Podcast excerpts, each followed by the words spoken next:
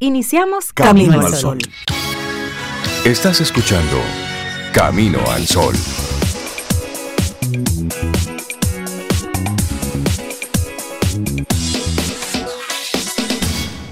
Buenos días y bienvenidos a Camino al Sol. Es jueves y estamos a 25 de agosto, año 2022.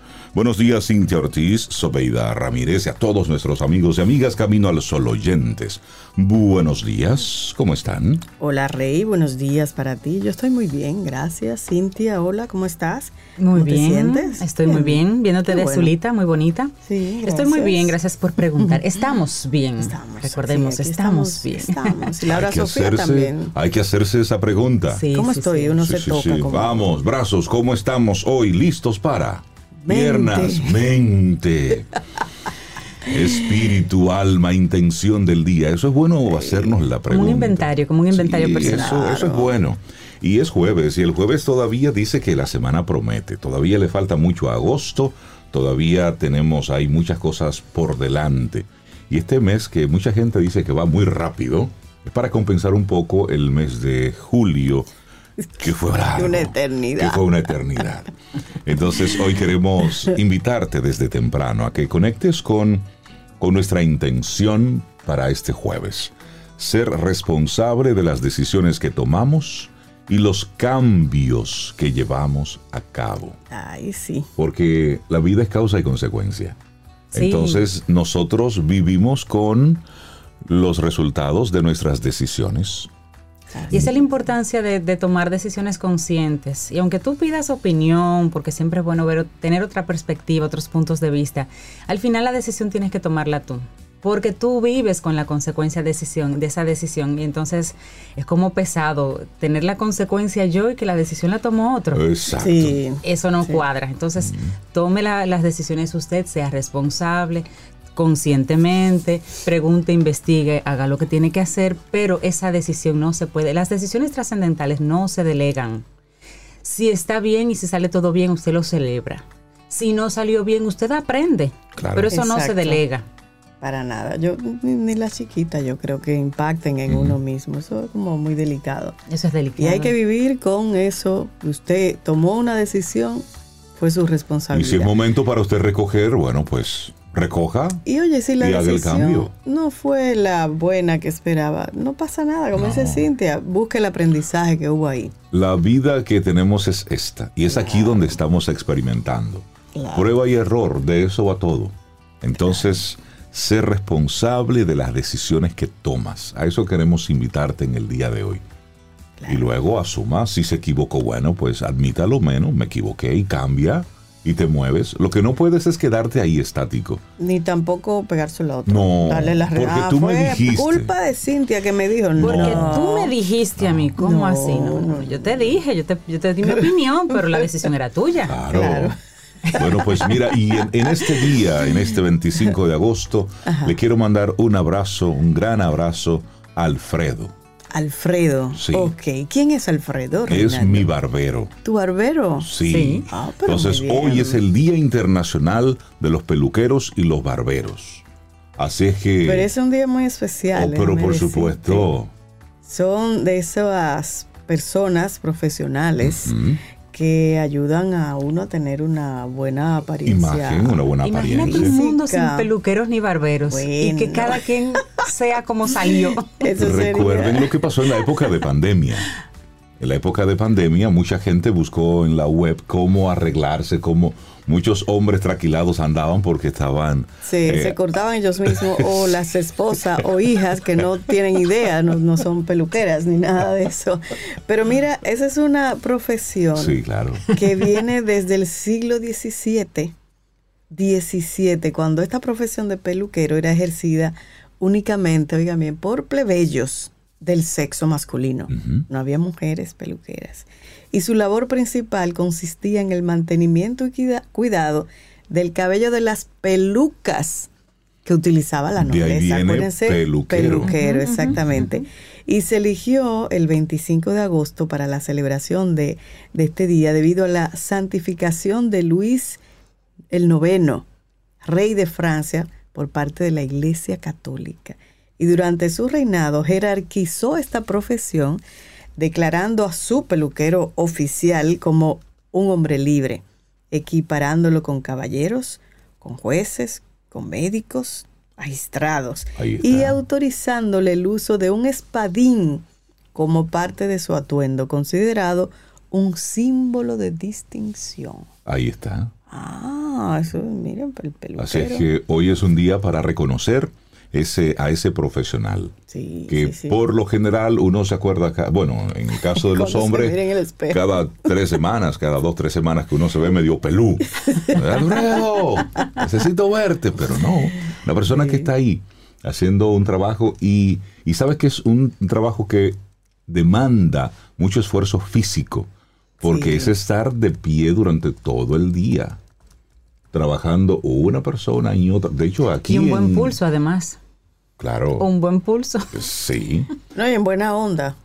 Sí, porque. Con buen humor, porque lo que pasa llega es que de, todo, de todo tipo de personas. Yo hablo de la barbería. Ustedes hablan del, salón, de belleza, pero se convierte ese lugar en un espacio de, en muchos, en muchos, muchos momentos, en un lugar de confesiones Ah, pero mira de tú comenzar a hablar. sí, un spa de confesiones. Eso es ustedes, los varones, ahí en la comenzamos a, no, los varones hablamos de, todo, de, política, deportes, la vida, de cómo está todo, de la situación mundial, de todo. Y entre todos así, tú estás y al lado hay dos más y conversan como que se conocen de antaño. De toda la vida.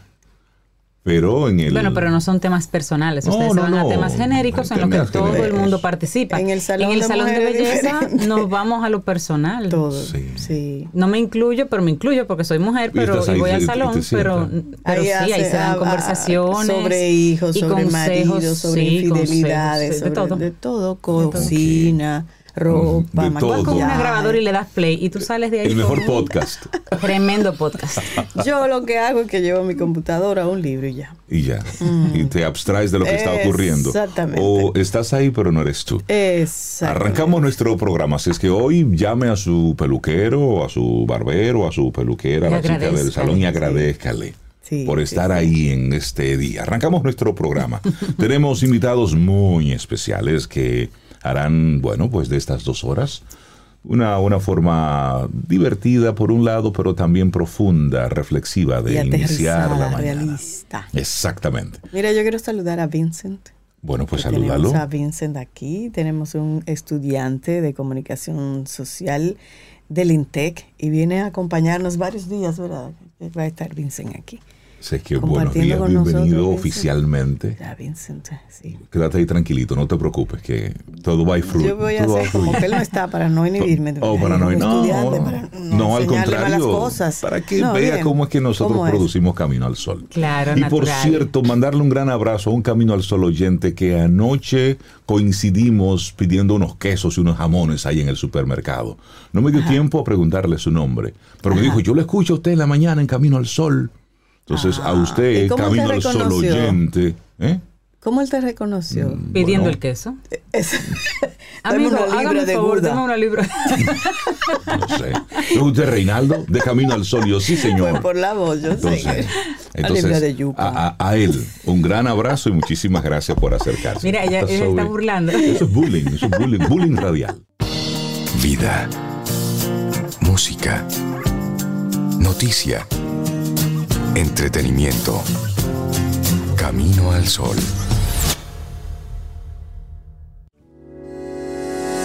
Los titulares del día. En Camino al sol.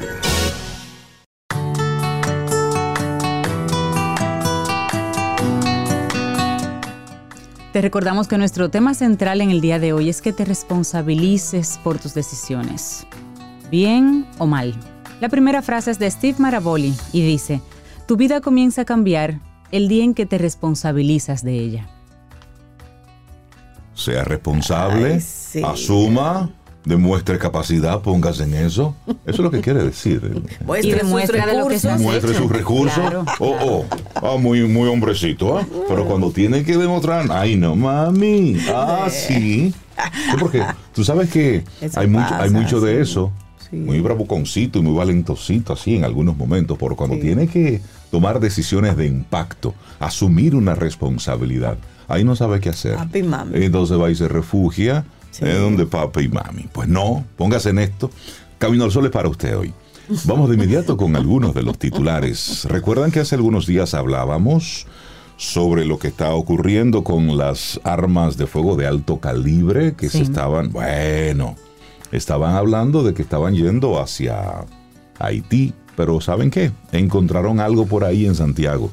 Miembros del Ministerio Público en compañía de agentes de varios organismos castrenses de la República Dominicana incautaron este miércoles un cargamento de armas de fuego de alto calibre introducido ilegalmente al país en tanques que son traídos desde Estados Unidos por empresas de envíos. El contrabando fue ocupado durante varios allanamientos realizados en localidades del municipio Licey al Medio, en la provincia de Santiago, y en la parte baja de Moca, en Espaillat. Una fuente del Ministerio Público informó al periódico Diario Libre que durante las intervenciones fueron detenidas dos personas. Sus nombres no fueron dados a conocer. Tanto las armas como los apresados fueron llevados al Palacio de Justicia de Santiago. Agarraron ese, pero los que se van por ahí, ese es otro tema. Pero ¿cómo es que llegan a En los través de tanques, envíos? en los, exacto, las empresas de envíos, Y eso no se supervisa, eso no se revisa, eso se no- supone que eso pasa por algún escáner, por alguna vía. Tienen que sus formas de, de validar revisarse como esos varias veces contenidos. y no esos se nota un arma de alto de calibre, alto un calibre. Hay, hay que ver, pero ya agarraron esto. En otros momentos también han salido informaciones de que por la misma vía han entrado armas y cualquier tipo de cosas. Entonces es para seguirlo observando. Bueno, otra información. El Ministerio de Educación trabaja en el proyecto para la expansión de la educación para niños y niñas desde los tres años de edad anunciado por el presidente Luis Abinader y de hecho hay un plan piloto que ha beneficiado a 146.030 infantes en edades comprendidas entre los 3 años y 5 años y 11 meses.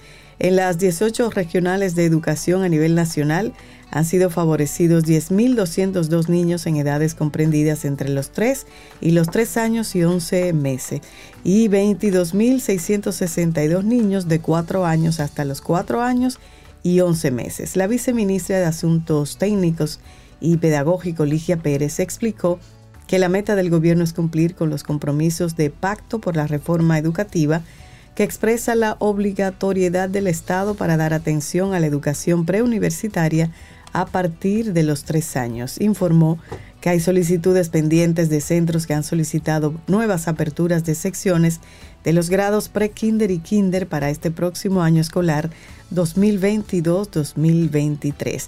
Dijo que también la estrategia del gobierno 2020-2024 plantea ampliar la cobertura de los servicios educativos para garantizar la educación pública gratuita, obligatoria y de calidad en el nivel inicial a partir de los tres años. Qué bueno que estén esas iniciativas y de la educación temprana. Así es. Bueno, cambiamos de tema. Unas 40 viviendas resultaron afectadas y 10 comunidades quedaron incomunicadas debido a las inundaciones producidas por las constantes lluvias registradas en las últimas horas y esto en el distrito municipal de Manabao, Jarabacoa. Así lo informó el director distrital de Manabao, José Rafael Abreu, quien explicó a la vez que dos puentes sobre Río Grande, un río por allá, resultaron afectados, en tanto que 400 metros lineales de la capa asfáltica de la carretera principal de Manabao fueron destruidos. Manifestó que las comunidades que fueron afectadas por las aguas caídas durante el martes, que fue mucha agua, señores, en todo el país, Sí. pero bueno, ahí el fogón, los ganchos, mata de café, angostura, la cotorra, las ciénagas, entre otros. También agregó que las crecidas de los afluentes causaron la muerte de vacas, caballos, cerdos, chivos, conejos y otros animales, propiedad de los campesinos de las zonas afectadas. Por su parte, el director general Cibao Sur del Ministerio de Obras Públicas, Junior Taveras, dijo que la situación se puede complicar y empeorar de continuar las lluvias en la cordillera central en vista de que se están produciendo también deslizamientos de tierra. Taveras manifestó que por orden del Ministerio de Obras Públicas eh, ya van varias brigadas que están habilitando el paso por el puente encajonado, siendo este el que más resultó afectado. Y hay una alerta roja ratificada por el COE para la provincia eh, La Vega y una alerta verde para otras ocho provincias, previniendo más inundaciones, más crecidas de ríos, de arroyos y cañadas, y ahora se agregan deslizamientos de tierra. Claro, y estamos en la, en la etapa de la temporada ciclónica más importante de forma histórica en nuestro país. La más activa, ¿verdad? Sí, la más, sí, sí, la más intensa. Muy bien, cambiamos ahora de tema, nos vamos ahora a la macroeconomía. El Banco Central dice que República Dominicana no está entre las economías con mayor inflación de América Latina. El Banco Central afirmó que República Dominicana no se encuentra entre las economías con mayores niveles de inflación de América Latina. De hecho, se ubica dentro de los tres países con menor desviación con respecto al centro de su rango meta del grupo de la región que ha adoptado esquemas de metas de inflación, que esa es la subida continuada de los precios, aseguró. En un documento divulgado a la prensa, en el que hace puntualizaciones aclaratorias, sobre la, sobre la dinámica reciente de la inflación en el contexto internacional, el órgano rector indicó que un dato revelador que algunos analistas políticos han tratado de obviar en su afán de desmeritar los esfuerzos realizados para estabilizar el comportamiento de los precios internos, es que después de Uruguay y Guatemala, la República Dominicana es el país con la menor desviación con respecto al centro de su rango meta de inflación, dentro de todos los que siguen este esquema de política monetaria en la región. Detalló que al realizar una comparación de la inflación interanual desde julio de 2021 a julio de 2022 en América Latina, es el periodo adecuado para monitorear la inflación en los países, se observa que la inflación anualizada de República Dominicana se ubica por debajo de la mediana, lo que quiere decir que más de la mitad de los países de la región, 10 del listado de 18 registran actualmente una variación anualizada del índice de precios al consumidor superior al de Quisqueya. Mm, bueno, y siguiendo con el tema económico, las MIPIMES abogan por auxilio del gobierno para subir salarios. Para las micro, pequeñas y medianas empresas conocidas como MIPIMES, asumir un ajuste de los salarios de sus empleados sería necesario la intervención del gobierno para respaldar sus altos costos productivos que se han incrementado 15%. Eso consideró ayer el presidente de la Confederación Dominicana de la Micro, Pequeña y Mediana Empresas, Codopime, Luis Miura. Aclaró que ese gremio está de acuerdo con que se pueda hacer un ajuste, pero apuntó que es una propuesta para considerar de manera individual y voluntaria, como claramente propuso el Consejo Nacional de la Empresa Privada CONEP en esta semana. Es importante para la población ajustar los salarios, pero no podemos pedir a las empresas que hagan lo imposible en un momento en que hay una inflación que afecta todos los costos de las materias primas. Eso ponderó Miura. El presidente Luis Abinader informó a finales del 2021 que las MIPIMES constituyen un sector primordial para la economía nacional y aseguró que representan el 98% del tejido empresarial de la República Dominicana, llegando a generar hasta el 50% de los empleos del país, con un aporte directo de aproximadamente el 38% del Producto Interno Bruto. El representante de Codopime informó verificaron y firmaron la iniciativa planteada por el CONEP para que cada empleador evalúe su realidad y ajuste el sueldo partiendo del porcentaje de sus ganancias. Para llegar a beneficiar de una manera general a los empleados de las MIPIMES, consideró oportuno que el gobierno ejecute otro programa de asistencia al empleado como fase que ayude a las empresas a asumir el eventual aumento sin afectar su capital de trabajo. De lo contrario, es imposible que una compañía asuma más gastos en estos momentos de incertidumbre e inestabilidad. Y es que no se trata solamente de subir el salario. Cuando tú a un grupo de, colaboradores le subes el salario, te sube lo que tú tienes que pagar por impuesto a la renta, la, retención a la renta, la tesorería, lo que pagas por Infotep. Sube todo. Todo eso sube y se agrega. Entonces una empresa no solamente toma en cuenta ese numerito, no es así como que, ver, súbanle 5 mil, 10 mil pesos y ya. no es tan fácil, ¿no? De ahí se desprenden otros aumentos también que una empresa no puede necesariamente pagar. Y si y si no la paga hay una serie de moras y de Por cosas que te genera el mismo gobierno, el mismo sistema. Entonces, sí, eso hay que revisar. Todo eso hay que mirarlo con calma. Y no es un asunto de, intención, es un asunto de realidad. Es de realidades, porque no, no son cinco, cuando se aumentan cinco, no son cinco. Exactamente. Es así. Mira, vamos al plano internacional, un hallazgo interesante para la ciencia, para que cambiemos de tema. ya Pero, temas- pero tremendo hallazgo. Sí, son huellas de un dinosaurio que quedaron expuestas por la sequía en Estados Unidos. La sequía ha dejado al expuesto un hallazgo asombroso en el sur de Estados Unidos. Son huellas, Sobe, de un dinosaurio de hace 113 millones de años, Uy, dicen los expertos. 113 mil- Que según los primeros millones. estudios quedaron grabadas en el lecho de un río en el estado de Texas que casi se ha secado. Tal vez no es un lecho como tal, así como blando, Rey, me imagino, porque si no eso se hubiese perdido en el tiempo. ya, eso es, Es un lecho está que luego quedó fuerte ya. Es así. Las grandes marcas corresponden a la pisada de un Acrocanthosaurus. ¿Habías escuchado eso? Acrocanthosaurus. Y habían permanecido ocultas bajo varias capas de sedimentos. Fueron encontradas en el Parque Estatal Dinosaur Valley, o Valle de los Dinosaurios. Eso es en el centro de Texas. Y son algunas de las mejor conservadas del mundo.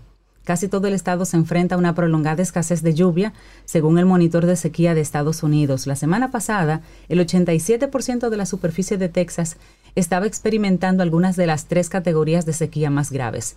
O era severa, o era extrema, o era excepcional.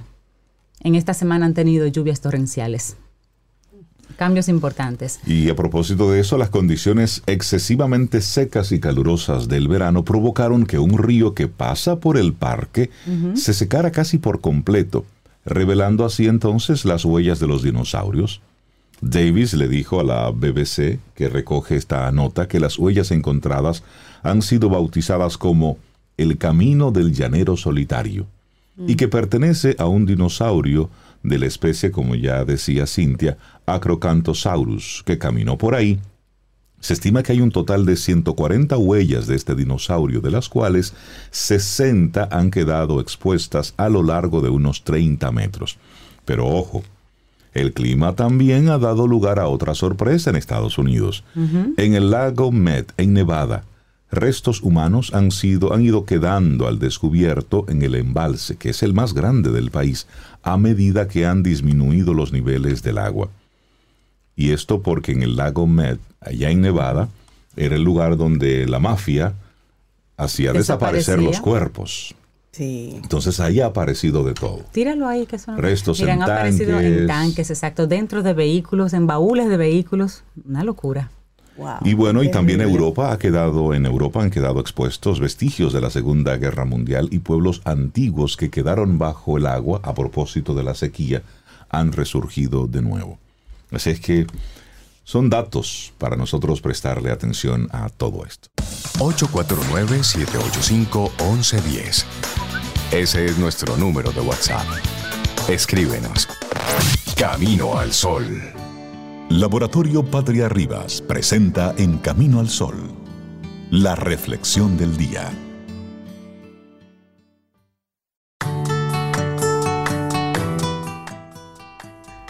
Asume la responsabilidad de tu propia felicidad. Nunca la pongas en manos de otras personas.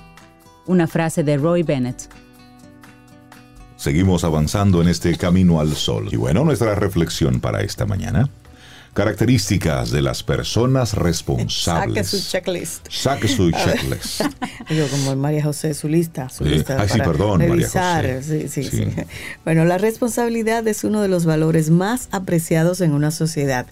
Algunos piensan que es un valor que se adquiere de forma automática en la adultez, aunque en la práctica sabemos que no todos los adultos la asumen.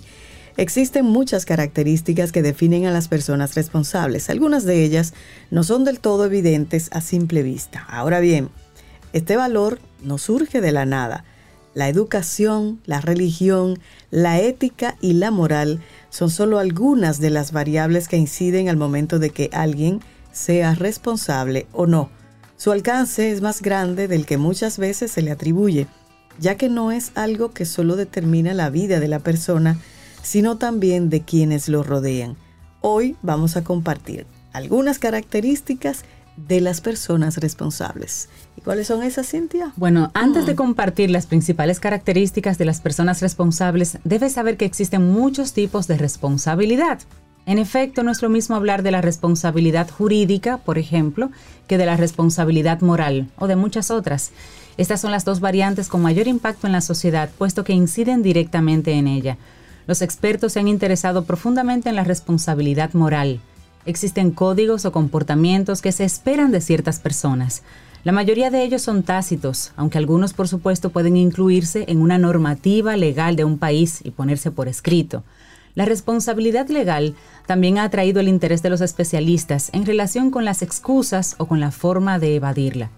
Etimológicamente la palabra deriva del latín responsum y del verbo respondere, todo esto sirve como preámbulo para que ahora sí comprendamos mejor que la responsabilidad es un valor muy complejo.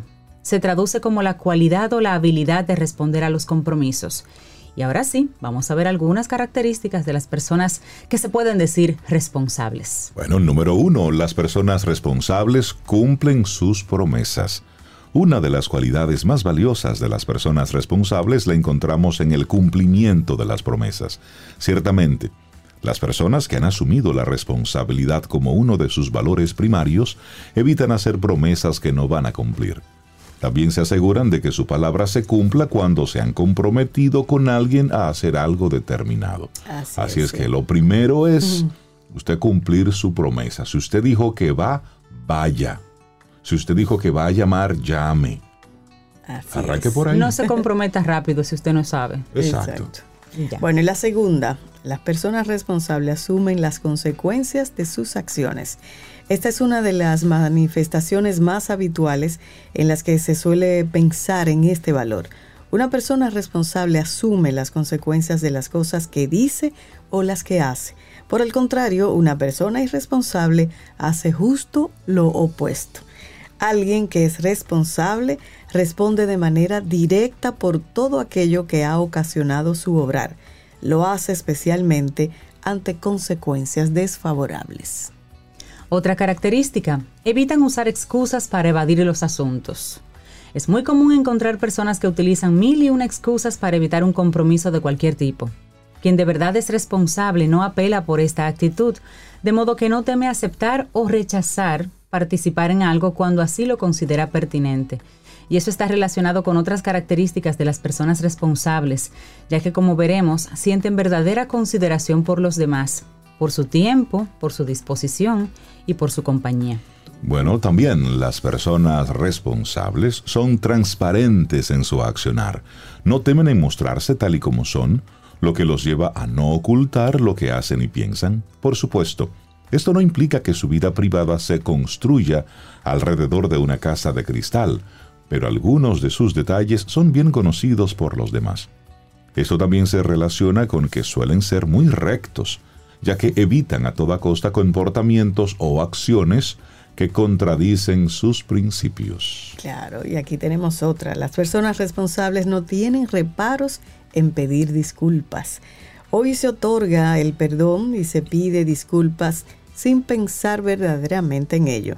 Pero las personas responsables piden disculpas cuando así sienten que lo deben hacer y lo hacen de manera sincera siempre, dado que tienen una fuerte consideración por los demás. Y esto es muy importante ya que es muy fácil ofrecer disculpas cuando por dentro se piensa lo contrario. Sin embargo, la responsabilidad siempre va de la mano de la honestidad. Es así. Bueno, las personas eh, responsables también piensan antes de tomar decisiones importantes, porque saben que deben lidiar con las consecuencias, estar en orden con sus principios y responder a ellas en el caso de que sean algún tipo de promesa.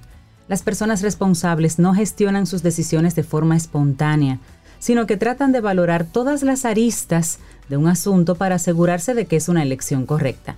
También aplican esto, aunque de forma menos metódica, con las pequeñas elecciones que les toque hacer. Claro.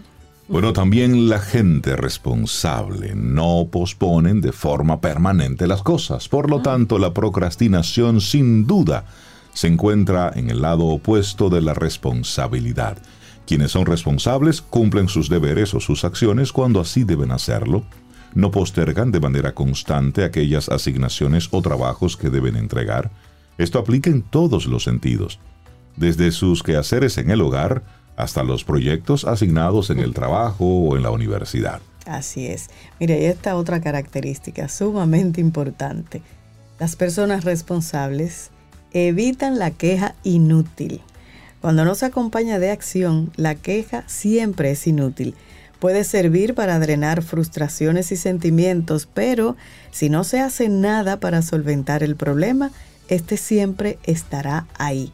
Lejos de optar por reprochar un estado que es desfavorable en su presente, una persona responsable tratará de revertirlo.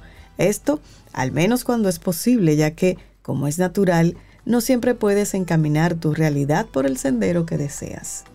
Claro que sí. Además, son puntuales. Finalmente, una de las características más importantes de las personas responsables es esa, la puntualidad. Por todo lo que ya hemos leído, mencionado, tratarán de ser lo más puntuales que puedan. No juegan con su propio tiempo. Tampoco juegan con el tiempo de los demás. Al contrario, lo valoran y lo aprecian atendiendo a los horarios que las partes hayan estipulado con antelación.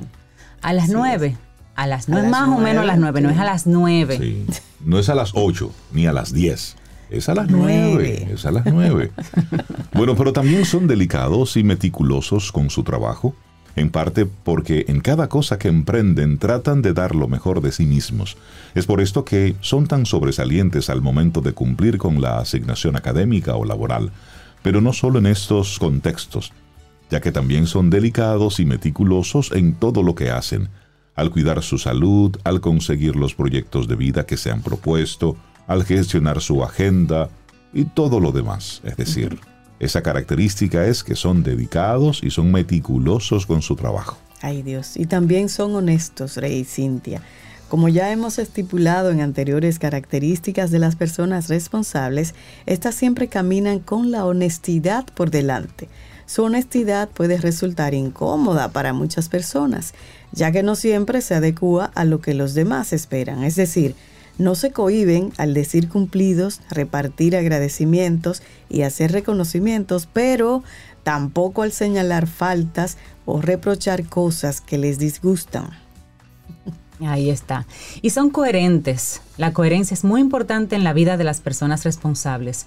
Son coherentes con sus valores, con sus principios, de manera que no hacen o dicen cosas que se alejan de ellos. Esto no implica que no cambien de opinión, sino todo lo contrario. Cuando así lo hacen, también son coherentes con ese cambio. De manera que en líneas generales no puedes esperar una sorpresa sobre cómo actuarán frente a algo, porque son coherentes. Claro, y finalmente, las personas responsables cuidan de sí mismos y de los demás, practican de manera activa la ética y la moral. Entiéndase por ética todas aquellas normas dirigidas a la supervivencia de la persona y la moral como las normas dirigidas a la supervivencia del grupo. Esto de acuerdo con la definición de Gustavo Bueno. Una persona responsable siempre velará entonces por el cuidado y la integridad de sí mismo, aunque también por el de la sociedad que lo rodea. Así es, y como es de esperar, existen muchas otras características de las personas responsables, aunque las señaladas describen muy bien su comportamiento y sus acciones. Es uno de los valores supremos de modo que es natural que sea uno de los más difíciles de asimilar y mantener.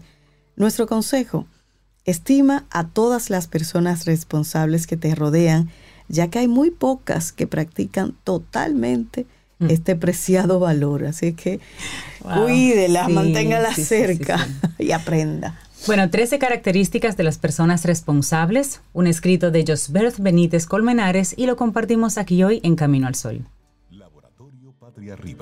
Presentó En Camino al Sol, la reflexión del día.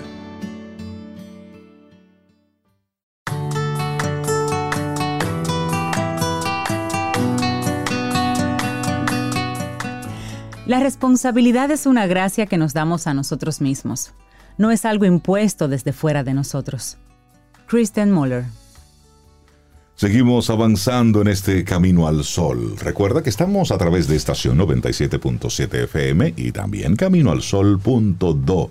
Te recuerdo nuestro número de teléfono en el que tenemos la aplicación de WhatsApp. Claro, es el 849-785-1110.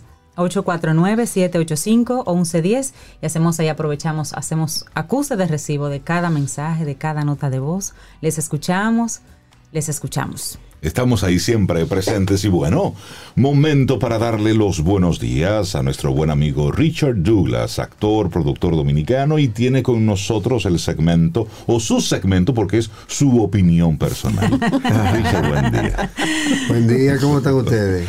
muy bien, Estamos hola Richard. muy bien, ¿y tú cómo estás? Feliz de estar aquí. Yo siempre lo digo, yo no me canso de decirlo.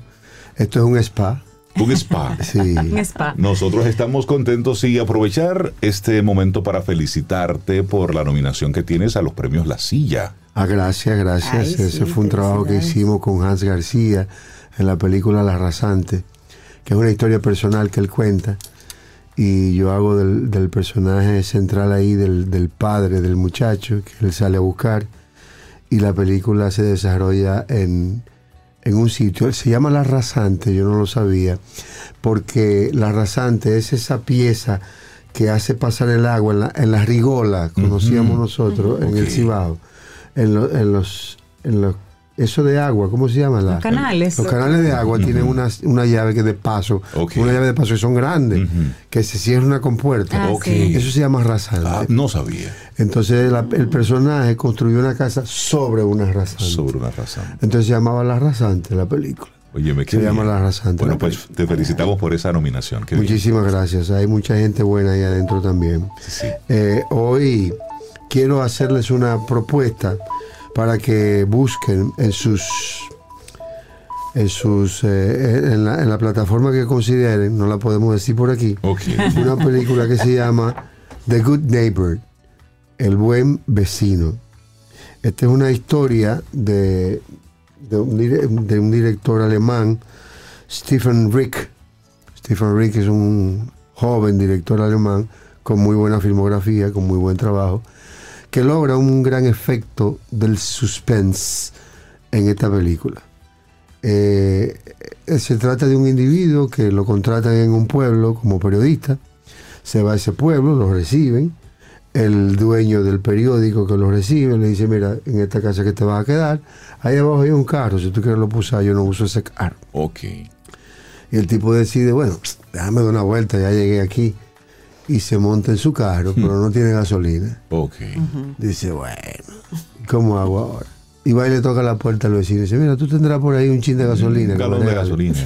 Para yo salir en este carro de una vuelta. Dice, ah, sí, yo tengo ahí un chin de gasolina. ¿Y dónde se puede aquí? No, si tú quieres yo te acompaño, tengo una casa. Y se establece una amistad con aquel vecino. Pero aquel vecino, que es un tipo solitario, que vive solo siempre, que está siempre como... El, el solo siempre como que está pensando cosas raras. Sí, sí, el- eh, la mente ociosa es peligrosa. Es peligroso. Entonces el tipo como que se obsesiona con aquella amistad, con aquel tipo, con, con todo lo demás. Y en el camino hacia el pueblo donde fueron a conocer, hay una muchacha que sale de un sitio en una bicicleta, que la conoce, el, el- el tipo la conoce como, un- como en un bar. Se saludan, se conocen, simpática, así, pero tranquilo, que nos conocimos hoy, mañana nos vemos. Ok. Y la tipa se va en su bicicleta. Y el tipo sale después de su carro. Sin darse cuenta, ¡pum! La atropella. Anda pa'l caray. Y sencillamente la muchacha es la víctima. Y se, se- eso se convierte en un conflicto entre el vecino y el tipo que llega, que es un, car- como te acaban de decir, un tipo muy honesto. Un tipo que siempre dice la verdad. Un tipo que, que defiende la, la- la honestidad. Y dice, no, no, espérate, esto hay que declararlo. Y dice, no, que tú vas a estar declarando en un pueblo perdido de casa el diablo. No, vamos a desaparecer esa mujer esa bicicleta, espérate. Porque eso te va a traer un problema serio. Wow. No, pero espérate, no, es que eso no es así. ¿Cómo va a pasar eso? No, no, no, no, no, no, no, no, no. No, Emma, no te apures, yo me ocupo de eso. Yo me encargo de eso. El vecino, ocioso. El buen vecino. Y se ocupó. Pero eso lo hizo ocuparse de otras cosas en el interín, en el camino. Ay, Oh, wow. Y el periodista, por coincidencia, conoce una muchacha también en una circunstancia parecida, con la que hace también empatía y como que medio se enamoran. Pero resulta que esa muchacha es la hermana de la que andaba en bicicleta. Bueno, Ahí está eso se convierte en un conflicto, una película de una mucha Es tensión. un lío. Sí, una película de mucha tensión, un- el, el- el- el- el tema muy bien manejado, el tema de la de la de, de esta tensión, el tema del suspense entre ellos dos, la característica de, los dos personajes y la característica de estas dos mujeres, que son dos mujeres muy bellas. Una es eh, de Lituania, se llama Leva Seglia. El actor principal es eh, Luke Clinton. Luke Clinton es un actor estadounidense, también con una buena filmografía. Y está el, el vecino ocioso, es Jonathan Wright Myers.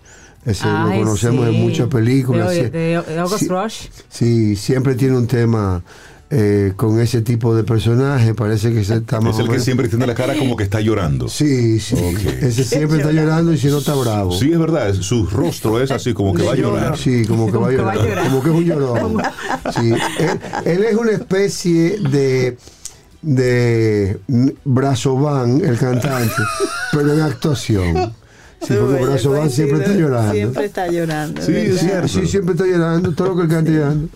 Y yo me dejaste solo. Sí, canta malo. No, él canta bien, pero. No, tú cantas mal. Ah, no, no. No, Ah, la- Brazo Van está bien. ¿verdad? La, y la gente lo quiere muchísimo, pero canta, pero No, llora. escribe bonito. Y todo el tiempo llora, todo el Pero tiempo él está llora. llorando, es Sí. verdad. Estoy con. con, con Entonces aquí aparecen unos actores muy avesados, eh, muy conocidos. Bruce Davidson es un director, actor, productor inglés que aparece también en esta película. Aparece otra leva que es Leva Florence, que también es como medio rusa. Y aparece Juris Strenga, un actor famoso también ya añoso, que eh, también aparece en esta película. Vale la pena eh, eh, revisar esta película. También la, la- la otra hermana, la, la de la bicicleta, es Eloise Smith. No se pierdan esta película, búsquenla en su plataforma preferida. No podemos darla por aquí, otra vez repito. Muy buena película, gracias a ustedes por este chance a Supermercados Nacional. Y no se pierdan The Good Neighbor, el buen vecino, que no es tan bueno nada. Tomémonos un café. Disfrutemos nuestra mañana con Rey, Cintia, Soveida, en camino al sol.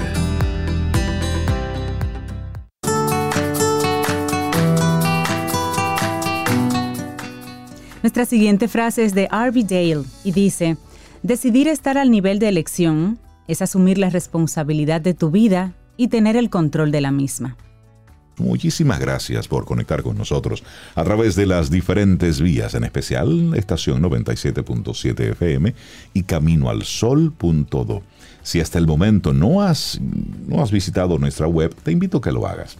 Caminoalsol.do. Ahí están todos los pasados programas, divididos por segmentos, por invitado, por colaborador, de forma que puedas volver a esa conversación, a esa entrevista, y de repente, si te gusta y la quieres compartir, pues por la misma plataforma puedes hacerlo. Caminoalsol.do. Y si quieres enviarnos alguna información, algún invitado que quisieras que pase por nuestro programa, bueno, pues la vía correcta es hola arroba caminoalsol.do, que ese es nuestro correo electrónico. Así es. Y muy contentos con recibir a nuestra próxima invitada. Ya la precede una serie de flores que le echaron aquí en cabina y nosotros felices de conocerlas entonces, conocerla en primera persona. Rosemary Cruz, ella es coach, es escritora, conferencista, mentora y ahora es como amiga ya de la familia. Claro. Me, enca- me encantó eso último. Rosemary, qué lindo, qué lindo conocerte y tener aquí esta conversación contigo para hablar de varias cositas. Primero, de tus novelas de superación personal, ese, ese rol, esa, esa vía. Pero también luego que nos extiendas una invitación a algo también muy diferente que tienes, una cata de vida. Pero vamos por parte. Ujú. Hablemos de tus novelas que son de superación personal. ¿Desde cuándo escribes? Cuéntanos un poquito. Bueno, primero las gracias. Estoy feliz de estar aquí, Camino al Sol, que es Camino a la Luz. Bienvenida. Mira, yo tengo mi primer libro, ya tiene 26 años, Oh, wow. que fue Matices de Esperanza para el Alma. Eh, después salió Del Anochecer al Alba y el último es De Viaje por la Vida. Para mí escribir es eh, poder transmitir un poquito de lo que uno va recibiendo y descubriendo en el camino. Pero también es hasta una catarsis. Eh, eh, yo siento que, que tiene esa doble función y me encanta. Yo disfruto escribir. Tengo uno en agenda que me ha pasado una cosa interesantísima. Ese se llama 50 te cuento con ese, pero ya ustedes más o menos sacan la deducción lógica. Entonces, pero yo lo empecé, lo tengo casi listo hace ya como cuatro años. Sin embargo, eh, es como que algunas visiones, miradas, replanteamientos me han hecho cuestionar algunas de las cosas que escribí y entonces estoy reformulando esto. Y en ese camino, Rosemary, ¿tú buscaste la escritura o la escritura te buscó a ti? Eh, ella me buscó, me encontró y me enamoró. fue, fue bonito porque mi papá le gustaba mucho escribir y escribía, pero así, no, no libros ni nada. Y yo escribía poemas desde que yo tenía 12 años. Era como mi manera de, ¿sabes? Cuando uno se enamoraba. Sí. Así sacar cosas del alma. Pero después es como que ya llegó a mí y me puso a escribir eh, de una manera que, que me sorprendió. O sea, escribir el libro era un enunciado Ok. y se convirtió en una realidad casi sin yo darme cuenta. Se fue convirtiendo en parte de ti. En parte de mí. así es. Entonces, ¿cómo llegas a, a realizar catas de vida? Todo el mundo sabe que cuando hablamos de una cata está relacionado con el mundo gastronómico, eh, bebidas espirituosas, Exacto. probar diferentes sabores, pero ¿cómo conectas con, y esto lo llevas entonces al plano personal, al plano del desarrollo? Es la primera experiencia que vamos a hacer. ¿Y, y por qué conectamos con cata de vida? Precisamente por eso. ¿Qué hacen, por ejemplo, en una cata? Explorar nuevos sabores, estar presente con todos los sentidos. Y entonces eh, es como el decir fue, ¿y si hacemos eso con la vida? Y si de verdad estamos presentes en la vida, y si de verdad salimos allá afuera y vemos ese verde tan bonito de los árboles, nos atrevemos a mirar el cielo, estamos activamente los sentidos en disposición a la vida, permitiéndonos conectarnos con ella y disfrutarla. Linda propuesta. Entonces, ajá, esa es la idea. ¿Cómo vamos a desarrollar esa cata de vida? Porque a veces, Rosemary, cuando que estamos en nuestro mismo espacio, donde la gente tiene acceso a nosotros a través de un correo, a través de una llamada, pues esa cata de vida tal vez no se puede dar tan fácilmente. ¿Qué propones tú en esta, en esta oportunidad, con esta actividad? ¿Salimos a un espacio donde nadie nos llame, donde no pegue el celular? Sí, ¿Cómo va, lo hacemos? va a ser presencial y, y es una experiencia. Eh, no es que yo voy a estar ahí hablando todo el tiempo, no. Mm, Por supuesto, tengo un contenido, un, Una un- un guía. esquema, una guía que se va a, a ir como entremezclando con lo que nosotros vamos a ir viviendo ahí. Esta primera eh, entrega va a ser con sabor a esperanza. Eh, entonces vamos a beber un- un- un- una bebida así como chispeante, eh, burbujeante, porque la esperanza tiene ese matiz como de ilusión, de, de coquetearnos con la vida, de, de- de sentir que sí, que podemos seguir adelante. Entonces vamos a, a tener elementos que de alguna manera nos van a invitar a darnos cuenta cómo respondemos de cara a ciertas situaciones y con eso vamos a trabajar. Mm. Entonces, cuando hablamos de una cata de vida, esta con sabor a esperanza, Ajá. estamos hablando de una actividad que se va a desarrollar en qué lugar, en qué horario, a quién tú estás invitando, ¿Quién, a quién te gustaría tener ahí contigo. Mire, a mí me gustaría tener ahí las personas que de alguna manera sienten que se, ha- que se han dejado atrapar eh, de la rutina, de la cotidianidad y, y se levantan y dicen me está faltando, me está faltando algo. Ese algo es, acompáñame en Cata de Vida y date la oportunidad de empezar a conectar con la esperanza.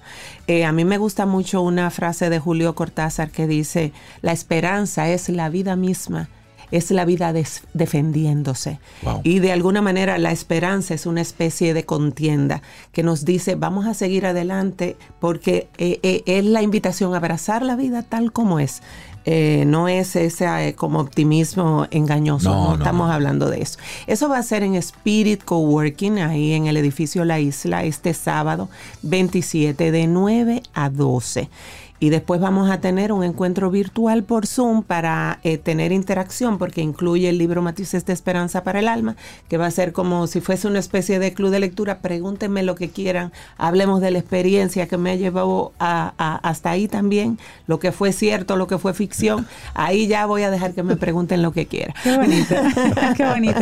Rosemary, la gente que quiera conectar y hacer, apartar su cupo antes de que llegue el día, ¿cómo lo hacen? ¿Cómo conectan contigo? Ok, pueden escribir a infocatadevida.gmail.com y también pueden buscarme en Instagram, en Coach Rosemary con Y, Cruz Mejía, mandarme un, DM y, nada, y se alistan y este sábado 27 se dan esa oportunidad. Quedan cupos todavía. Me quedan cuatro cupos, cinco, no, no tengo claridad, o sea que sí, pueden, pueden. Buenísimo. ¿Y sobre tus libros, están disponibles en alguna librería en el país o alguna plataforma digital? Mira, ese es un desafío que yo tengo, eh, porque me lo preguntaron justo ayer y me lo han preguntado mucho. No, ahora mismo en Cuesta eh, están en la librería Sígueme y de manera directa también yo con el envío y todo lo, lo hago. Excelente. Perfecto. Este muchísimas gracias por compartirnos esta invitación de Cata de Vida con Sabor Esperanza. Recordar que es el sábado 27, este sábado, de 9 de la mañana a 12 del mediodía. Recordar tus redes sociales, la forma de contacto. Ajá, en Instagram es, me, encuentran como coach Rosemary Cruz Mejía.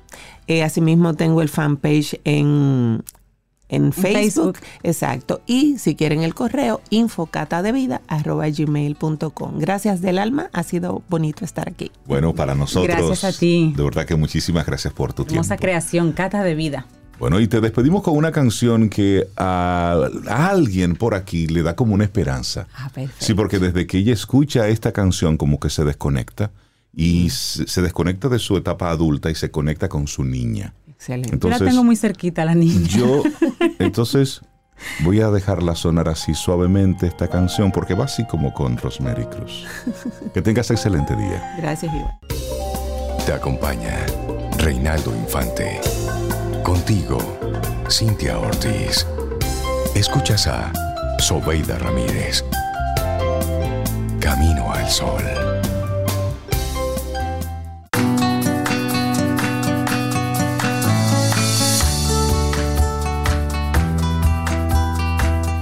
Hoy hemos estado hablando de la responsabilidad como tema central y esta siguiente frase es de Dan Millman que dice que la responsabilidad es un regalo que te das a ti mismo, no es una obligación.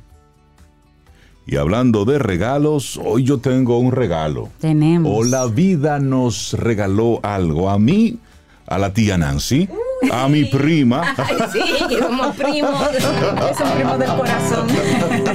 Uy, déjame saludar como siempre. Saludo y decimos: Hola, ¿cómo están? Muy bien. Mis queridos sobrinos y sobrinas. Sí. Hola, hola, hola, ¿cómo están? Muy bien. Mis queridos sobrinos queridos sobrinos y sobrinas? Pues venimos aquí a hablarles de Vida Kids. Sara Liz, ¿qué es Vida Kids? Hola tía Nancy, ¿cómo se siente? Muy bien y contentísima de estar contigo. Cuéntale a toda la audiencia de Camino al Sol, ¿qué es Vida Kids? Nosotros somos Vida Kids, Televida, el programa de los niños por el canal 41, el canal católico de la familia. Con mucha alegría y entusiasmo estamos celebrando nuestro primer aniversario. ¡Wow! Un año, felicidades. Y Vida Kids nace con la intención de crear contenido adecuado a la edad de cada niño, en donde los valores, la educación y el amor hacia Dios son el hilo conductor a una hora llena de alegría, diversión y aprendizaje para devolver nuestra niñez dominicana. Pero, pero, pero, ¿cuántos años tú tienes, Sara Liz? 10. 10 años, 10 para 25. Qué lindo hablas, qué bien te expresas, Qué felicidades. Gracias. ¿Y qué tiempo tienes en el programa? En Televida. Sí, desde los inicios. Sí. Sí, sí, sí, el año completo. Felicidades. En el- desde, el- desde que empezó. ¿Y qué tal ha sido la experiencia? Bastante chula. Tenemos varios segmentos que a mí nos va a explicar. A ver, a mí, cuéntanos. como eh, el valor de la semana, Ajá. Tecno Kids, Edu Kids, Titirizón, Ajá. Mira, y a, ABC Kids, y- ABC Kids. ¿Y a qué hora se ve el programa? Dile a la gente. Los sábados a las 2 de la tarde, repetición los domingos a las 10 de la mañana y los lunes a las 4 de la tarde. ¡Eso! ¡Ey, pero está muy bien! Opciones de horarios, muy bien. Sí, sí, sí. Y si no puedes verlo ninguno de esos, en esos tres momentos, pues estamos en YouTube como Vida Kids RD y también en Instagram como Vida Kids RD 41. Excelente. Este año, ¿cómo ha sido la experiencia, la integración, la participación de los niños y sobre todo la audiencia, Tianate? Mira, estoy contentísima porque el Canal 41, Televida, dijo, yo necesito un programa de niños. Tenemos un vacío enorme, la pandemia lo arropó todo. Totalmente. Y entonces, con la tía Jocelyn, que es otro de los personajes que está en el programa, con Escarchín y con Fofita, nos agrupamos y entonces yo siempre, a mí me encanta trabajar con los niños, por eso en cada visita llevo niños, porque son la esperanza del futuro. Claro. Son mi relevo. Así es. Yo, ¿saben cuántos años yo tengo? Lo digo, lo digo. A mí me encanta decirlo. Que el primero de octubre, día de fiesta nacional, voy a celebrar mis 60 años. ¡Wow! Si papito Dios lo permite. ¿eh? Fiesta nacional. Fiesta nacional. Entonces, es como eso, preparar ese relevo. Y este año ha sido muy lindo porque no tenemos eh, ayuda económica, es decir, los, los eh, vendedores, los Patrocinadores, patrocinadores. Es difícil, eh, para nosotros ha sido difícil. Atención las marcas que nos escuchan. Exacto, pero el canal ha dicho, no, yo quiero eso ahí. Ellos se encargan de la escenografía, que es bellísima. Invito a todos a que sintonicen el programa. Eh, entonces yo hago un poco de producción. Todos ponemos un granito de, de arena. Los niños también tienen ideas loquísimas y yo digo, vamos a hacerlo. Entonces, ha sido este año así de colaboración y lo más importante, por lo menos para mí, que fue lo que el padre me dijo, yo necesito un programa de evangelizar a los niños, de catequizarlos. Eh, de hecho, hay un, un segmento que se llama Catequids, donde el padre Santi, me encanta ese sacerdote porque habla el lenguaje del niño. No es lo mismo que un sacerdote así todo diga, Exacto. porque ámense los Y unos a desde los allá otros. arriba, desde el púlpito. No, el padre se agacha y le dice en un lenguaje eh, tan llano a los niños. la- el amor a Dios, y es muy lindo. Y así cada segmento del programa. O sea, que la estamos pasando divino y por lo que te decía, es mi paga, es eso. O sea, llevar ese, ese, Ese mensaje de mensaje amor. de amor, Y dar es- esperanza. Esos valores, exactamente. ¿Tienen Que- y cuántos, y cuántos niños te acompañan? Mira, somos como 15 niños, ¿verdad? Wow. es, es un elenco grande. A veces vamos todos, pero por el mismo asunto de la pandemia eh, lo, los fraccionamos. Claro, Pero claro. mira, tenemos unas gemelas benditas, yo digo, porque tienen creo que 11 o 12 años. Y yo, yo puedo, eh, sin temor a equivocarme, yo pudiera salir del escenario y ellas que conduzcan. Se, se encargan Ellas de se todo. encargan. Lo hacen muy bien, divinamente. Eh, tenemos un niño que hace tecnología. Tenemos otro niño, este sí me encanta porque es un joven con parálisis cerebral que ya solo con un dedito así en la computadora es comunicador social. Ese es Daniel Jiménez Donastor y él hace el segmento de cine invitando a toda la familia a hablar de cine. Entonces, ¿por qué me encanta poner un joven así?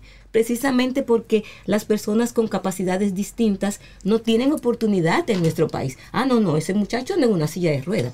Ese muchacho la voz no se le entiende casi. A veces se le entiende muy bien y lo hace tan lindo y una sonrisa en la cara. Entonces, tenemos también, eh, por ejemplo, Sara Liz. Va- estamos hablando Sí, yo mucho. quería preguntarle Sara. Liz, vamos a, vamos a hablar de tu segmento. ¿Cómo ¿Tu segmento dice? cómo se llama? Pero díselo ABC Kids. cantando, díselo cantando. A ver. Y-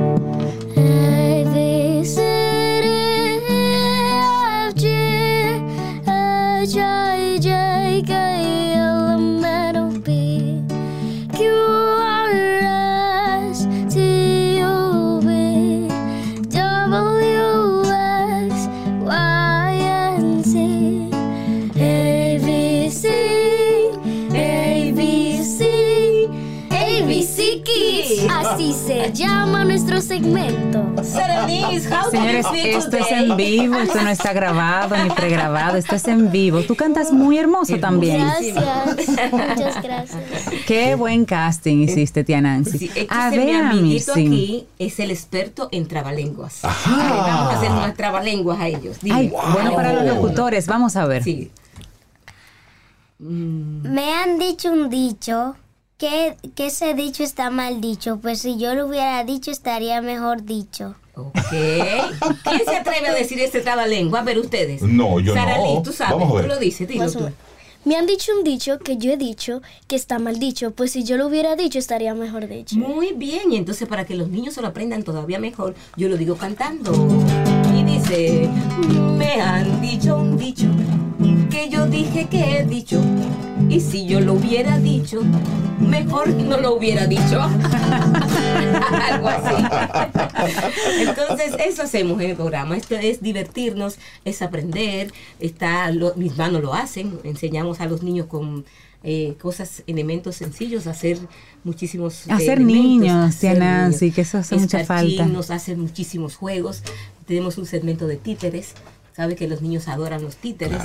Escarchín lo hace muy bien. La tía Jocelyn nos hace eh, consejitos para que los niños se porten bien, para que laven bien sus dientes, para que sean obedientes a papi y a mami. Todo dedicado con mucho, con mucha meticulosamente para que el niño aprenda y se divierta. Y ojalá, y, decías algo importante, lo están haciendo con recursos propios. El canal está haciendo el gran esfuerzo. Ya Yo estoy sabes. seguro que en este momento hay patrocinadores, hay gente que está escuchando esta, esta conversación y ojalá que con las voces de ustedes, con los dos angelitos que tenemos aquí, Ay, sí. sirva eso para, para motivar y apoyar, porque este tipo de proyectos necesitan apoyo. Es, un, es un elenco grande, es decir, más de 15 niños, manejar toda esa logística.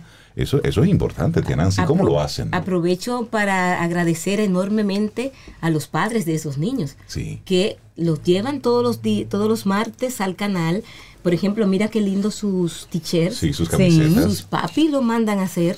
El canal nos proveyó, así se dice, un, en una ocasión. En una ocasión. Pero después ellos mismos eh, se mandan a hacer su ropita, eh, se costean su pasaje, no, sea, y lo hacen de mil amores. Y yo le digo, pero mira, dice, no se preocupe, tía, que esto es una oportunidad para mis hijos y lo hacen Sí. bien. Pero sería más lindo Por si nos. Sí, por supuesto, por supuesto. Pero sí es una linda oportunidad para, para ustedes. ¿Cómo les ha cambiado este año la vida a ustedes? So, en la escuela y demás, pero ya tienen otras responsabilidades y sus compañeritos, por ejemplo, que saben lo que hacen en el canal. ¿Qué, qué cambios ustedes han experimentado? Bueno, en el segmento de ABC Kids, yo soy, yo enseño inglés con mi títere que se llama Rebeca. Rebeca. Ay, sí. Yo soy ventrílocua. Me gusta mucho. ¿Cómo? Ay, sí, tú debiste traer a Rebeca, se me olvidó decir.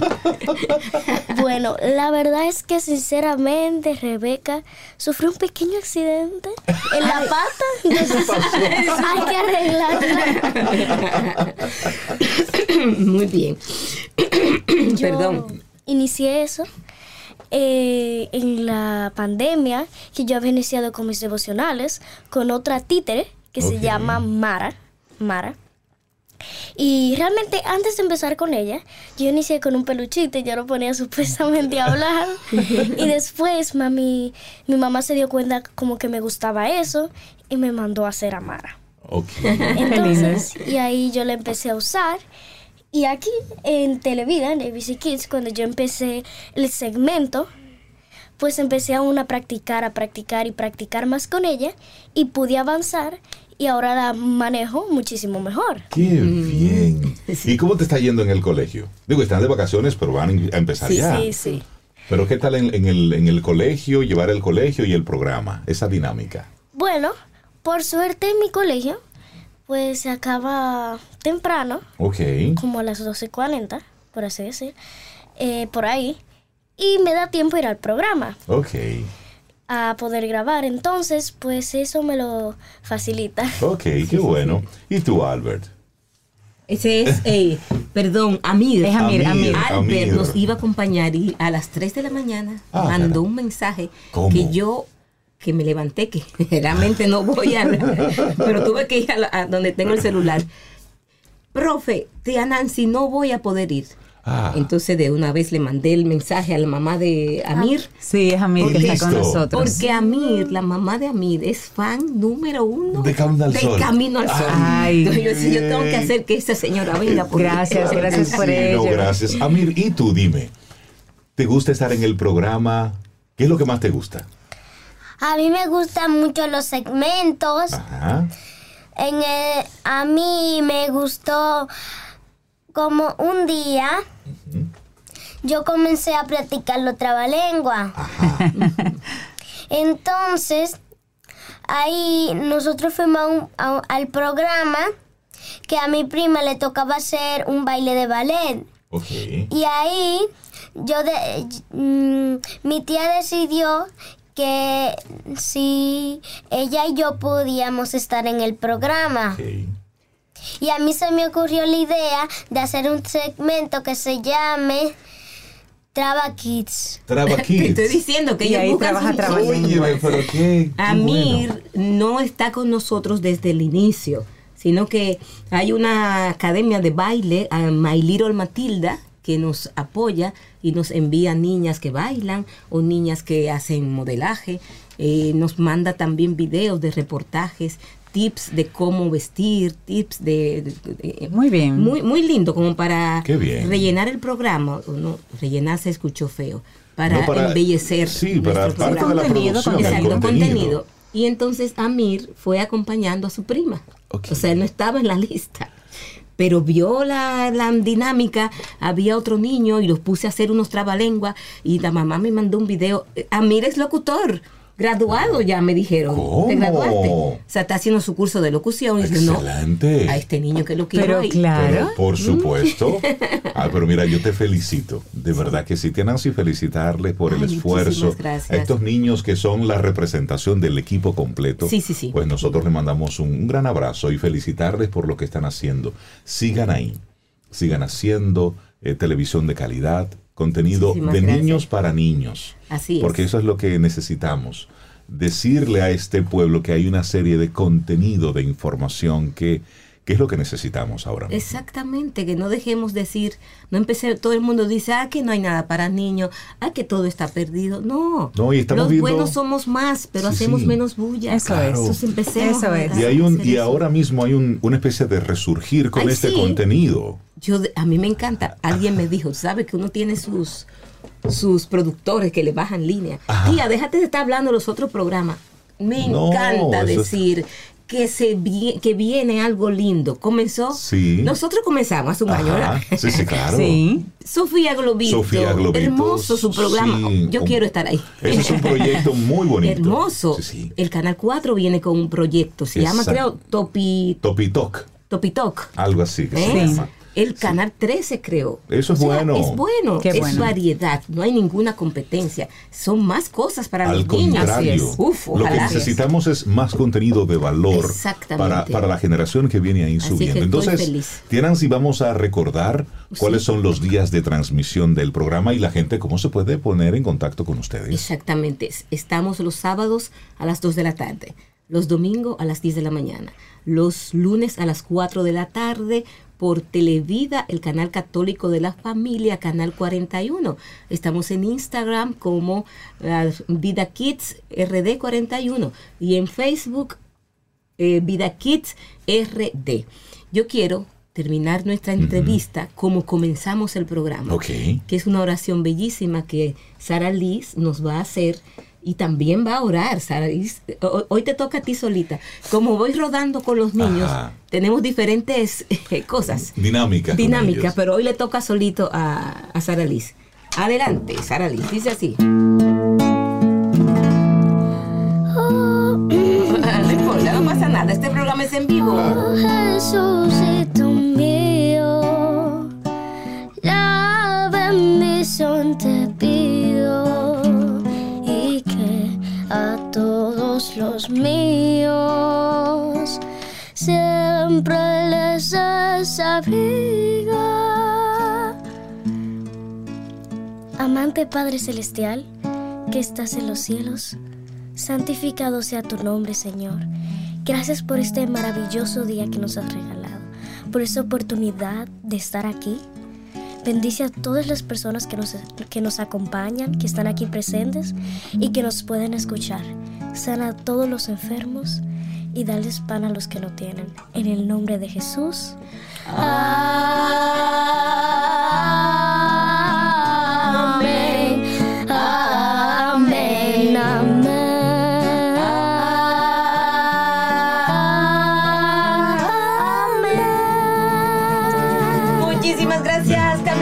Sol, por este momentito tan lindo. No, gracias a ustedes. Gracias a ustedes. Muchísimas gracias.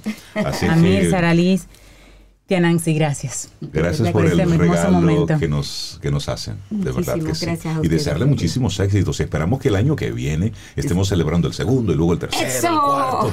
Y que reciban todo el apoyo Muchísimas material gracias. que necesitan. Así de es. verdad que sí, porque lo otro lo ponen ustedes. Exacto. Ese es mi primo.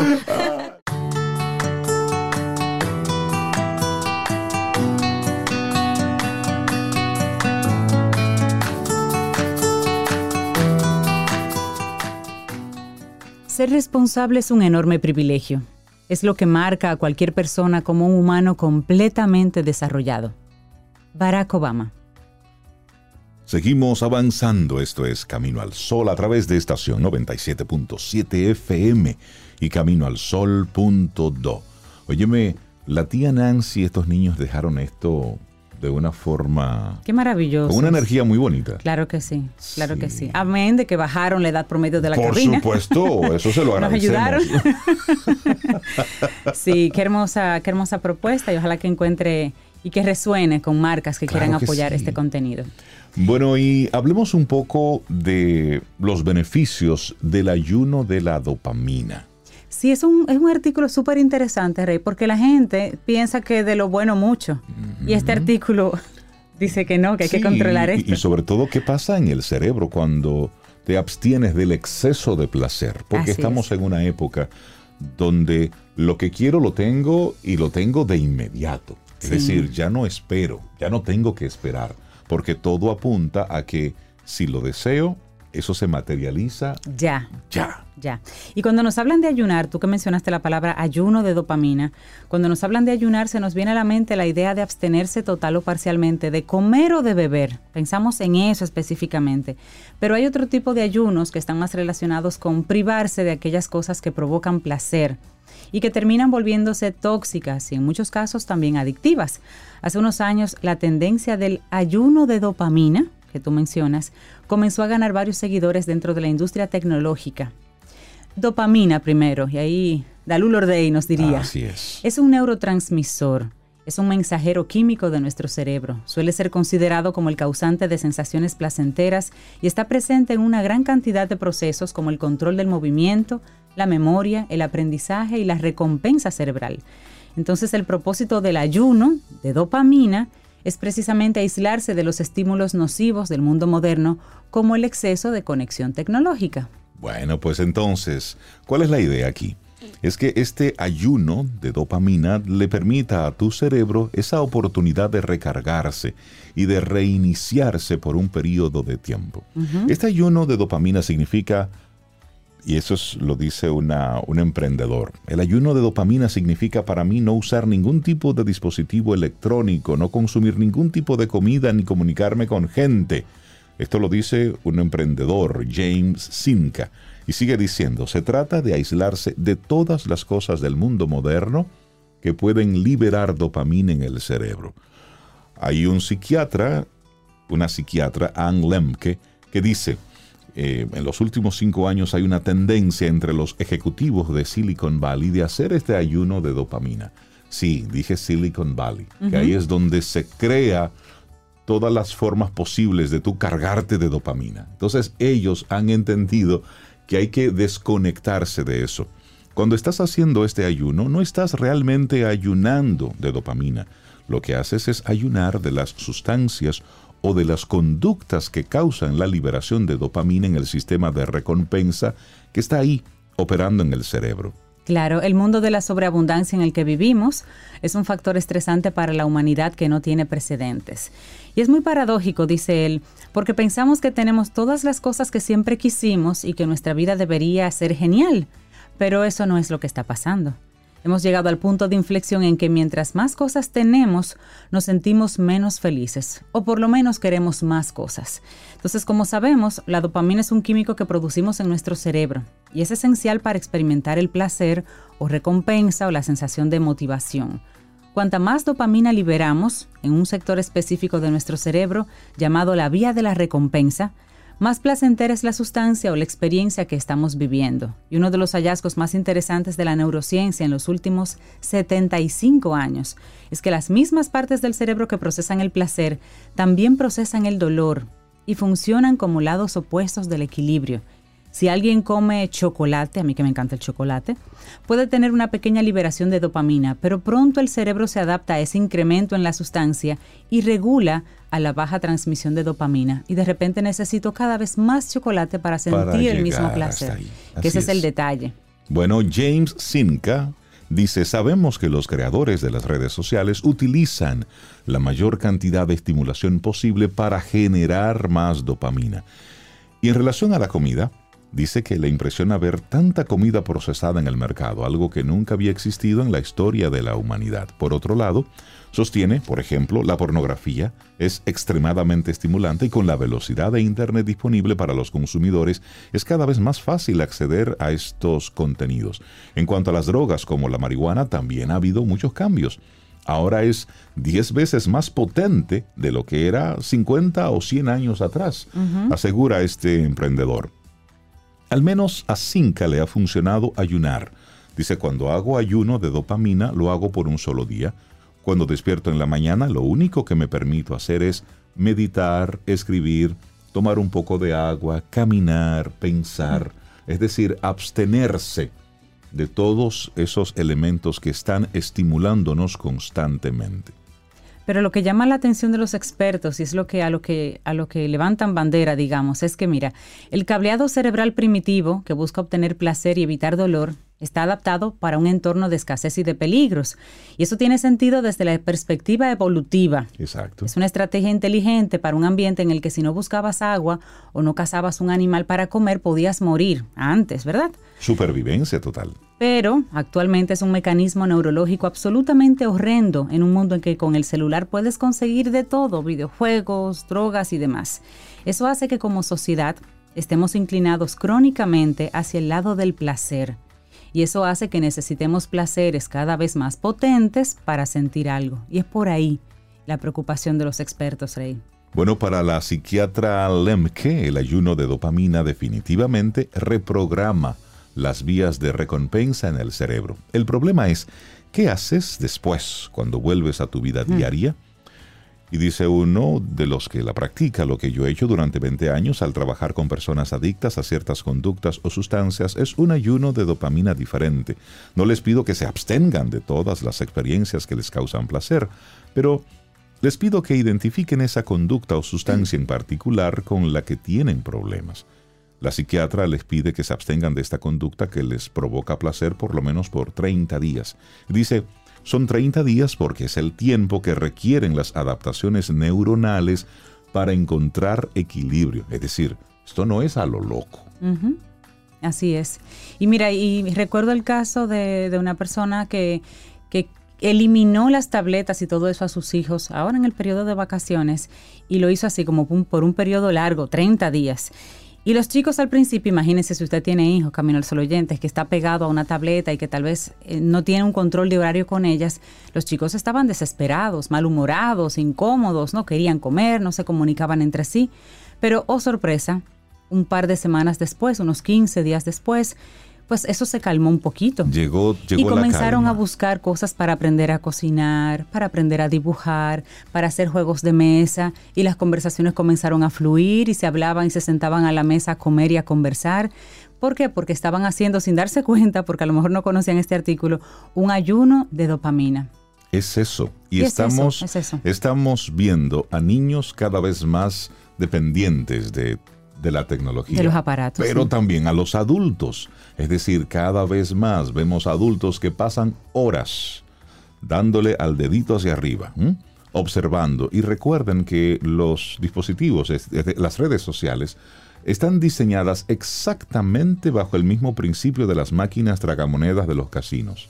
Es decir, tú siempre tienes esa sensación De que la siguiente. de que lo siguiente, La siguiente. de lo que viene. Entonces, eso es una inyección de dopamina ahí para el cerebro. Desconectarte, hacerlo de forma consciente y hacer ese ejercicio con los niños. Hemos escuchado en estos últimos tiempos a padres muy desesperados porque no saben qué hacer con el tema del control de las, de las pantallas con sus hijos, porque cada vez que se las retiran es una crisis. Miren, comiencen a hacer ese ayuno, retírensela. Va a pasar un día, dos días, pero al tercer día va a buscar ocupación. Al cuarto día va a encontrar otras formas de divertirse, porque así lo hacíamos antes.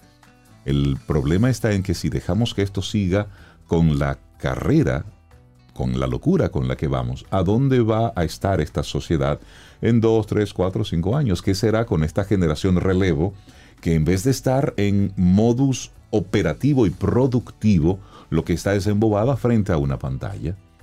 Entonces es ahí donde los padres también tenemos que asumir un poco de responsabilidad. Los adultos en sentido general.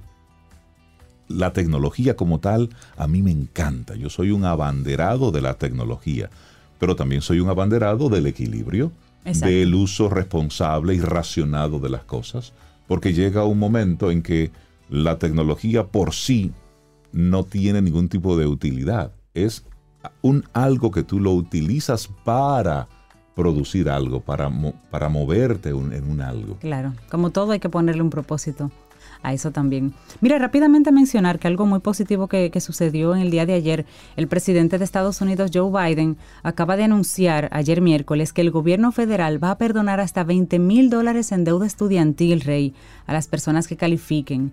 Y además dijo que se va a extender la suspensión temporal de pagos de esas deudas hasta final de año. Eso es muy relevante para las personas, para los jóvenes y los jóvenes profesionales que aún tienen deudas universitarias. Sabemos que la universidad en Estados Unidos, si tú la pagas de tu bolsillo, es muy cara. Entonces, tiene su valor, pero cuesta. Y mucha gente recurre a la deuda estudiantil que dura luego años trabajando para pagarla. Con este nuevo plan, pues es para reducirle a toda esa gente esa presión, precisamente por la, por la economía que está viviendo los Estados Unidos en este momento. Para mucha gente, bueno, el que califique, y eso es para Estados Unidos obviamente, pero es un, alivio fiscal y un alivio de pagos para, para mucha gente que ahora se busca en unos listados y verifica cuáles son los requisitos, pero hasta unos 43 millones de norteamericanos se pudieran beneficiar de esta, de esta reducción o eliminación de deuda. Y eso está pasando ahí. Sí, sí. Y como en Se Estados enfocan en Unidos producir, es el lugar, entonces. después de República Dominicana, donde hay más dominicanos, pues eso tiene un impacto importante para nosotros. Ya son las 8.52 minutos en la mañana. Nosotros hacemos una pausa y retornamos en breve ya hacia la parte final de Camino al Sol. Te acompaña Reinaldo Infante. Contigo, Cintia Ortiz. Escuchas a Sobeida Ramírez. Camino al Sol.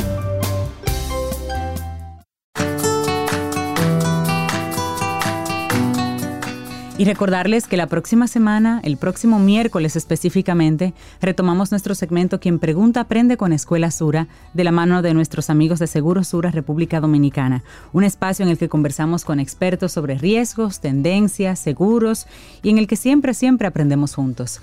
Quien Pregunta Aprende con Escuela Sura. Bueno, y ya en la parte final de nuestro programa, no quiero dejar de mencionar esto. Miren, en nuestro país todavía sigue sobre el papel el plan de transporte gratis a estudiantes y envejecientes. Recuerden que eso se habló en una ocasión. Todavía estamos dando, dando algunos tumbos con eso, con la forma de, de, transportarnos, de implementarnos. Eso es aquí. Pero por otro lado, en Alemania, la primera línea del mundo en la que circulan trenes impulsados con hidrógeno comenzó a operar en la localidad alemana de Bremeborde, esto es en el norte, con vehículos fabricados por la multinacional Alstom y con la participación de otras empresas germanas. Las autoridades de esa localidad del Land de Baja Sajonia informaron de que el coste total de este proyecto, que incluye los trenes que circularán en la ruta entre Cuxhaven, Bremhaven y Rugstedt, es de 93 millones de euros. 93 millones de euros cuesta o costó esa ruta de la primera línea del mundo de trenes que es impulsado con hidrógeno. En nuestro país se ha gastado mucho dinero, estoy seguro que más de esos 93 millones de euros. Estos 14 trenes van, eh, van, a sustituir progresivamente a los 15 que son impulsados por motores diésel que han sido utilizados en esa línea hasta ahora. Pero ya tenemos trenes que son impulsados con hidrógeno. Hacia allá va todo esto. Por eso cada vez que estemos hablando aquí de actualizar nuestro sistema de transporte público, veamos lo que está ocurriendo claro. en esos países y esas inversiones cuando ya las menciones. Óyeme, si ellos pudieron hacerlo con 93 millones de euros, traiga eso y póngalo aquí, en pesos. Y les aseguro que cualquier proyecto de los que nosotros nos inventamos siempre sale al doble o al triple de esos. Así es que ya tenemos ahí hidrógeno desde el agua. Muchas cosas pudiéramos nosotros hacer. Bueno, llegamos al final de nuestro programa por este jueves. Mañana viernes, si el universo sigue conspirando, si usted quiere, y si nosotros estamos aquí, tendremos un nuevo camino al sol. Y nos vamos, con, música. con música, sí, ¿cuál tienes ahí? Sí, hombre. Así nos vamos. Hasta mañana, lindo día. Y esperamos que hayas disfrutado del contenido del día de hoy. Recuerda nuestras vías para mantenernos en contacto. Hola arroba caminoalsol.do. Visita nuestra web y amplía más de nuestro contenido. Caminoalsol.do. Hasta, Hasta una, próxima, edición. Y pásala bien.